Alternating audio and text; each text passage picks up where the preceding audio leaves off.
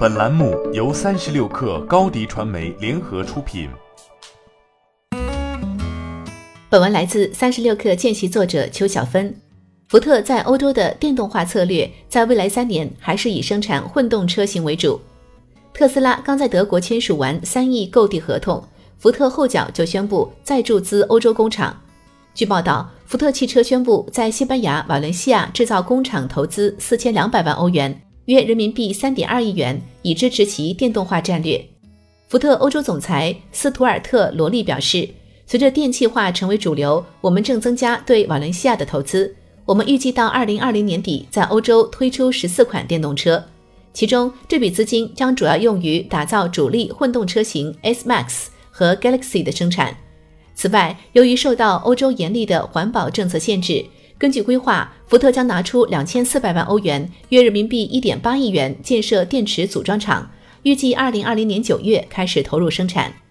作为美国汽车巨头之一，福特如今在非主场地区正面临市场销量下滑、亏损的状况。二零一九年第三季度，福特在欧洲市场亏损了一点七九亿美元，在福特十分重视的中国市场，三季度净亏损为二点八一亿美元，新车销量同比下滑百分之三十点一。市场份额从去年的百分之二点九掉到了百分之二点三。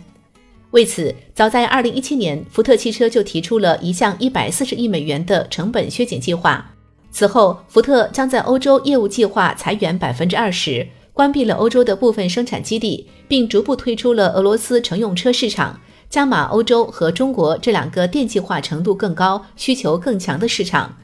与此同时，福特还在同步更新老旧的 SUV 产品线，淘汰轿车产线，增加混动车型，以及增加与其他车企在电动化上的合作。